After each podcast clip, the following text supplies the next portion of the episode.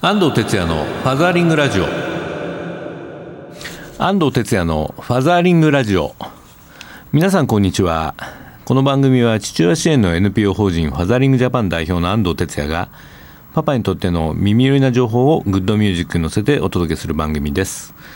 はい今週も始まりました。ファザーリングラジオ。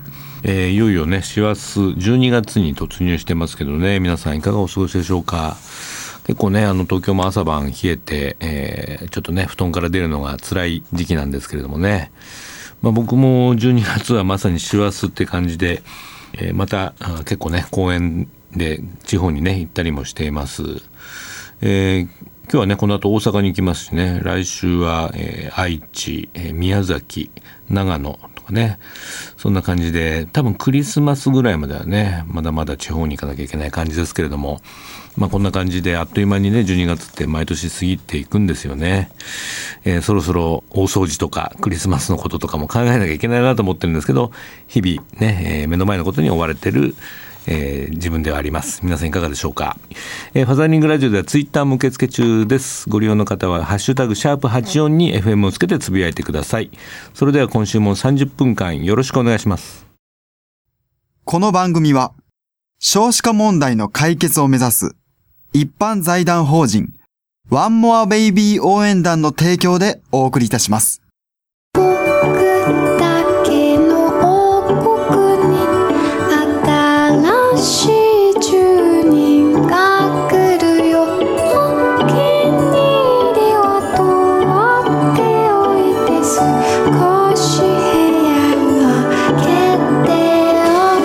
ワンモアベイビー応援団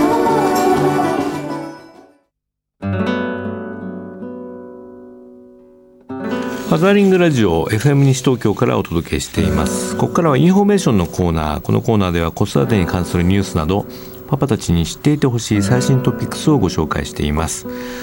今週はですね今巷でまあ話題の資生堂ショックについて考えてみたいと思います。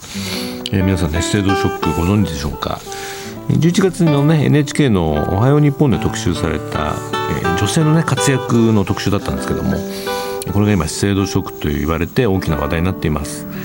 えー、生徒さんが女性活躍推進の一環として子育てを理由とした短時間勤務中の、まあ、美容職社員ですねあの百貨店とかでねあの化粧品売ってらっしゃる方々、えー、その方々に対してもですねこれまではあの女性に優しい会社ということでいろんなこう両立支援の制度であの守ってきたんですけれども、えー、まあ、今後そういう人たちにも、まあ、遅番とか土日勤務をね求めていくという、まあ、施策を、まあ、制度が打ち出したということで、まあ、そのことが一部、えー、時短勤務者に冷たいんではないかとかですね、まあ、こういう批判の声が少し上がっててきているという状況なわけですね。まあ、それについてはあの、まあ、我々ファザリングジャパンもですねこれ女性の問題だけじゃないよねっていうことで、まあそのまあ、家でパートナーとしてねいるパパ、まあ、夫がねまあ、しっかりとその家事や育児について、えー、関わることでおのずねその女性たちママたちもね、えーまあ、残業ができたり、まあ、そういった土日勤務も可能になるんじゃないかということでこれぜひねこう女性だけの問題じゃなくて男女で考えていきたいし、まあ、もっと言えば日本企業の働き方のね改革にもつながっていく、まあ、いろんな意味での議論の、えーまあ、発信点になるんじゃないかなと思っています。で、ファタミジャパンではですね、あの急遽この問題についてあの緊急フォーラムをね開催することにしました。えー、FJ 緊急フォーラム資生堂ショックに考える日本企業の働き方改革女性活躍を超えてというタイトルで12月9日のね水曜日に大手町の方でね開催します。この間あのリリースをしましてねあのフェイスブック等で、えー、こんなのやるよってあの発信しましたのでもうあっという間に半日で、えー、席が埋まってしまったということでねかなり関心の高さが伺えるんですけれども。うんやはりこの制度ショックはいろんな意味でこう今、トピックスになっていて、まあ、それが女性活躍推進の、ね、法律もまあできましたので、まあ、そういったバックグラウンドの中で今話題になっているということで、まあ、でもこれが進化なのかね後退なのかということを、まあ、少しみんなで考えたいなというふうに思っていますね。まあ、つまり制度だけが抱える問題ではなくてですね女性活躍に動き出したあるいは女性の、ね、社員を多く抱える日本の企業が今後直面しうる課題なんじゃないかなというふうには思ってます。ですから今回のフォーラムでは、えー、男性も含めたやはり企業の働き方の改革、えー、育ボスとかですねあるいは子育て支援、えー、家庭内の男女不平等の観点あるいは法制度とかですねあるいは他社事例あるいは海外のママたちのね事情とか、まあ、こういうさまざまな角度で皆さんと議論して展望をね見出していきたいというふうに思っています。えプログラム的にはですねうん基調講演を日本女子大学人間社会学部教授の大沢真知子先生、ね、大沢さんとはシンポジウムとかいろいろ出てるんですけども、え大沢さんもこのについてあのネットでコラムも書いてますね、うん、やっぱり日本企業が女性で活躍できない根源的な理由っていうのがねこの問題にね現れてるということでやはりあの大沢先生もおっしゃっているように働くお母さんを支える社会のインフラづくりが欠かせない。家庭での男性の家事や育児分担や長時間労働の是正が今問われてるんじゃないかと、まあ、多分そういう趣旨で、えー、講演をされるんじゃないかなというふうに思っています。まあ、その後パネルディスカッションとして、えー、この問題についてねあのいろいろ多方面からお呼びしています。まず制度人事部のグループリーダーのね青山さん。ニクボス企業同盟でねいつもお世話になってます。それから資生堂の元副社長で岩田公恵さん。21世紀初期業財団のね会長さんですね。それからあのよくこの番組にも登場していただきます育児誌ミクの編集長 FJ マザーリングプロジェクトの高祖常子さん。そしてリンクアーツというね、えーまあ、企業支援をしている会社の、えー、鈴木翔子さん。そして、えー、さんきゅうパパプロジェクト、えー、FJ 理事のね塚越学さん。それから日経デュアル編集長の羽生祥子さんにもご登壇いただきますモデレーターはね育休後コンサルタントの山口理栄さんと僕の方でね務めていきたいというふうに思っています、まあ、こちらの方ねもう会場はあのいっぱいになってしまったんでここから申し込みはできないんですけれどもまた事後いろいろこうレポートをねして、えー、皆さんと一緒にねまたさらに考えていきたいなというふうに考えて思っています。えー、今日のインフォメーションコーナーは今巷で話題の資生堂ショックについてお届けしました。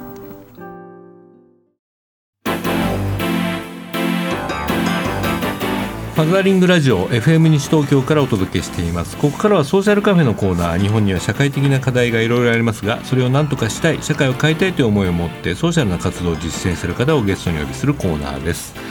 え今日のゲストは、えー、アイナロハ代表取締役の渡辺大地さんです。渡辺さんこんにちは。渡辺です。よろしくお願いいたします。あれ渡辺さんって FJ の会員だっけ、はい、会員です。あありがとうございます、はい、あのファザリングスクールに通ってそうだよね、え OS を入れ替えたパターンですね。あそうですか、はい。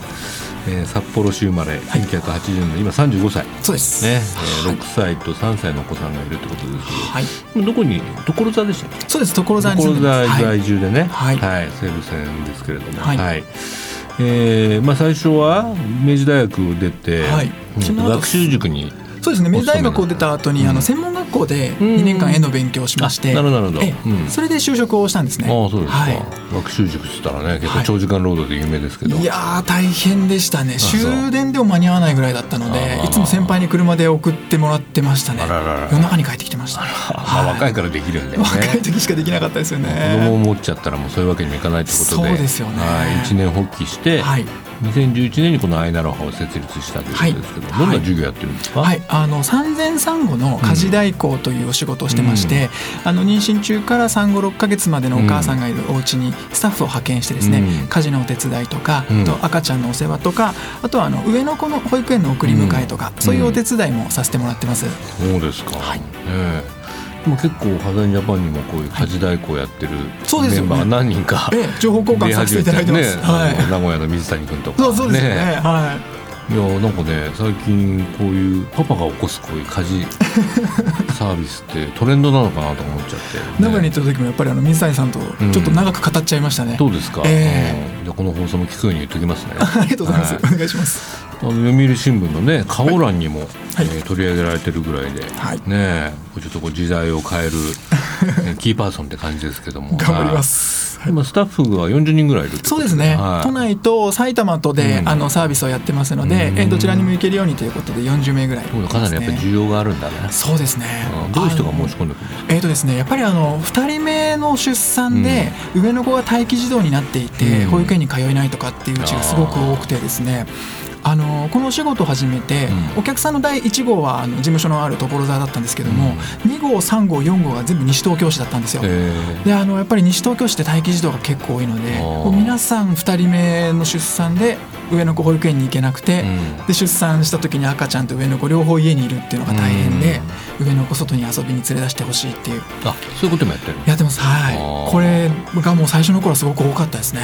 はい。まあ、赤ちゃんにねつきっきりになっちゃったら上の子もやきもち焼いちゃうしね。そうなんですよ、雪不満になっちゃうしね、はい、赤ちゃん帰りがすごく多くなってしまうので。あそういうのパパがだから男性がいいかもしれないね。そういうのねそうなんですよね。割とね、はい。なのであの今はあの僕は現場には行ってないんですけども、うん。最初の頃は現場に行って子供と遊ぶだけならもう男でいいやっていうんで、言ってましたね。それでお金くれるんだったらいいよね え家事もやるの？家事代あのえ基本は家事なんですようね。ん。あのご飯を作ってほしいっていうお家がすごく多いのでえはいはいはい。買い物したりご飯作ったりっていうのが一番多いですね。じゃあスタッフはやっぱり女性の方が多かったですか？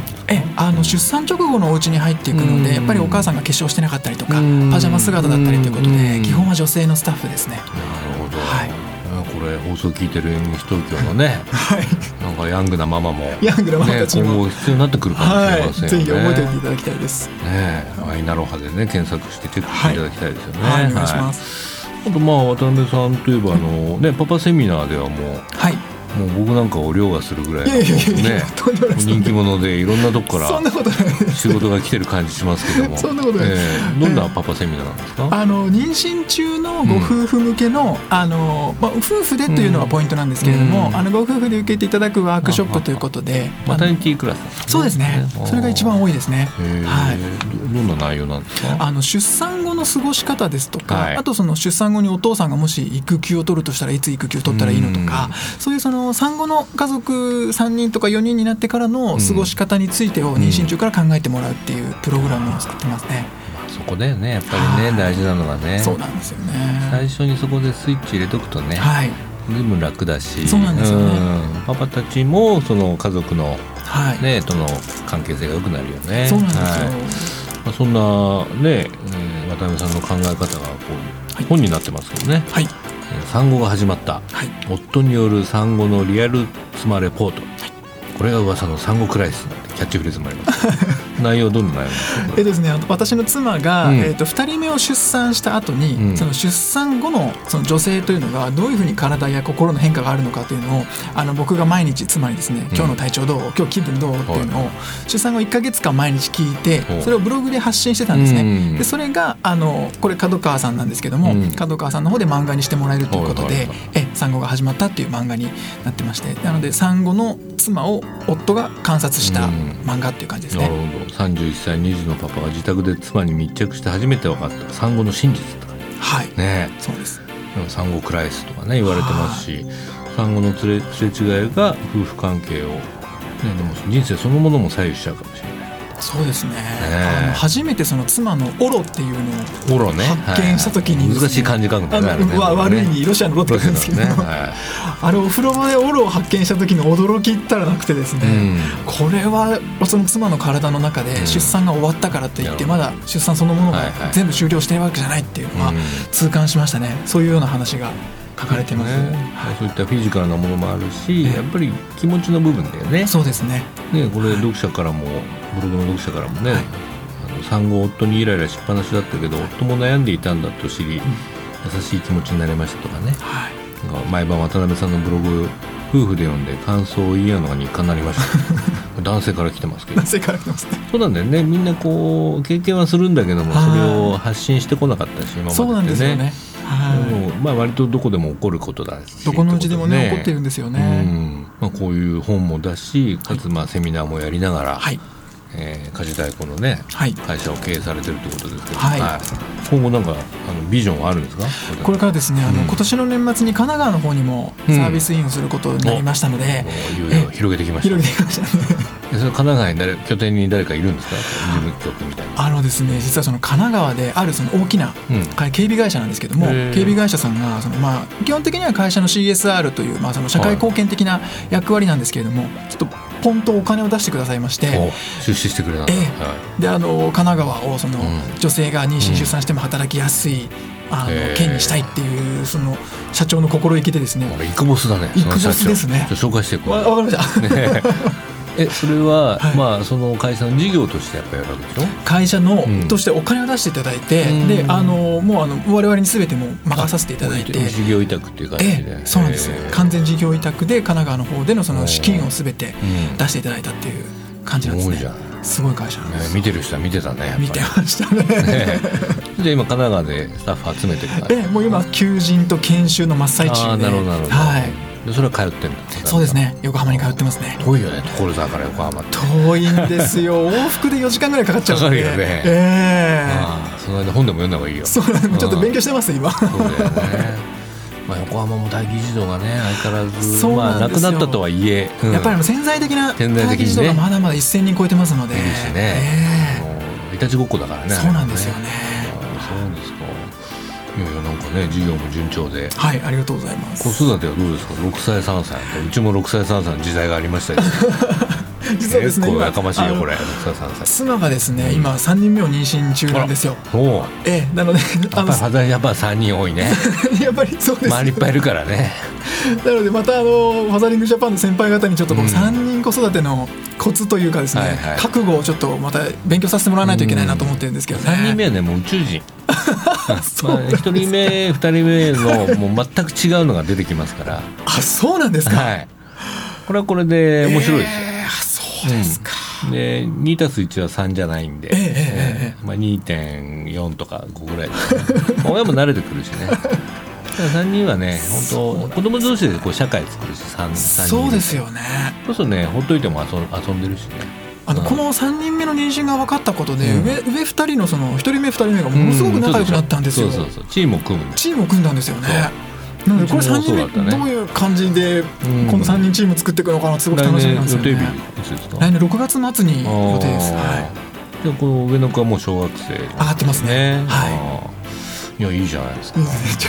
いいところで。すごいな僕35歳で初めて子供生まれて一緒になったんだけども35歳にして3人いるっていうのははなんか日本の未来も明るい感じするな。い。じゃあまだこの先3人ぐらいいけいけそうですかね？いやいやそれはまあ いろんな事情がねあると思うんでまあでもねやっぱりこうやってお父さんが笑顔でいるとねそうですよねね子供たちもいいし家族も増えるかもしれないね。そうですね。うんはい。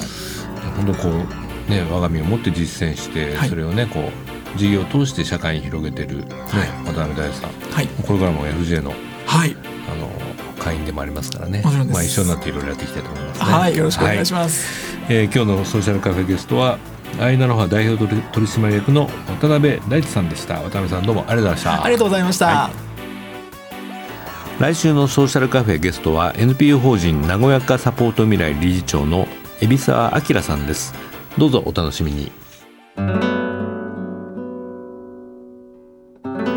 絵本コーナーパパ読んでです。このコーナーでは週末パパが子供と読みたいおすすめの絵本を一冊ご紹介します。え今週の一冊はこちらですね。えパンツは流れるという本です。ちょっと読んでみましょうね。山の中に小さな町がありました。その町には小さな川が流れていました。今日もおばあさんは川に洗濯に行きました。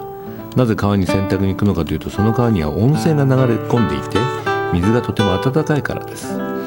帰り道におばあさんは小さな一番橋を渡りました。つまずいた拍子に洗濯物の入った顔からおじいさんが大事にしている青い島の入ったパンツが川に落ちてしまいました。パンツはスイスイと川を流れていきました。おばあさんは急いでパンツの後を追いかけました。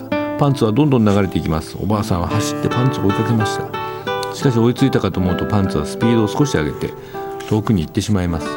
おばあさんは息が苦しくなりました。そこに自転車に乗ったお兄さんが通りかかりました。おばあさんはお兄さんを呼び止め流れていくパンツを指さして一緒に追いかけてくるように頼みました。お兄さんはおばあさんを自転車の荷台に乗せると全力で自転車を走らせます。自転車はみるみるパンツに近づきもう少しで追いつく追いつきそうになりました。するとパンツはスピードをぐんぐん上げて向こうに行ってしまいました。ついにお兄さんは疲れてしまいました。はい。こんな感じでねあの川に流れたパンツを、追っかけてねどんどんこう追っかけていく人が増えていくっていうね話なんですけどね。これはちょっとねオチは言わないように、えーしておきたいですね。まあ、あのパンツとかね子供ちっちゃい子供いるとね毎日こう手にするものですから、えー結構子供にもねこれ受けが良かった、うん、僕のねあの子供たちも喜んで聞いてましたね。さあ最後どパンツがどうなるのかね、えーこれね読んで楽しんでみてください。えー、本ナビにもねこんなレビューが来てましたね、えー、ヒラピー21さん。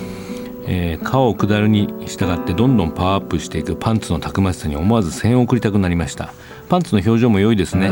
たかがパンツですが数々の難関を乗り越えて海に出ていく姿には感動さえ覚えました。意外性で圧倒された絵本です。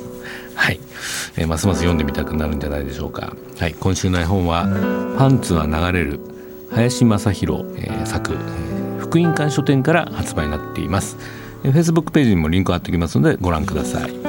今週のパパ読んででした。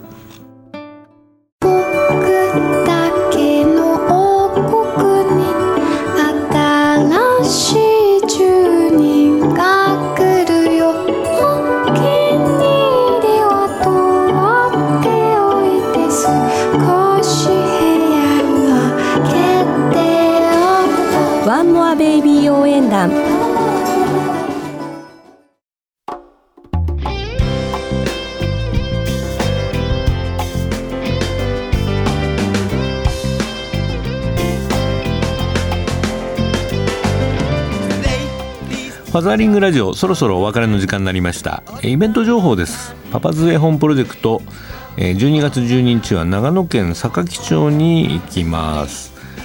クリスマス絵本ライブということでね12月12日の午前10時半から12時まで坂城町立図書館の集会室で行います。えね、久しぶりの長野県のねライブということで僕らも気合入ってます。西村パパ田中パパと僕の3人で行きますのでねぜひお越しください。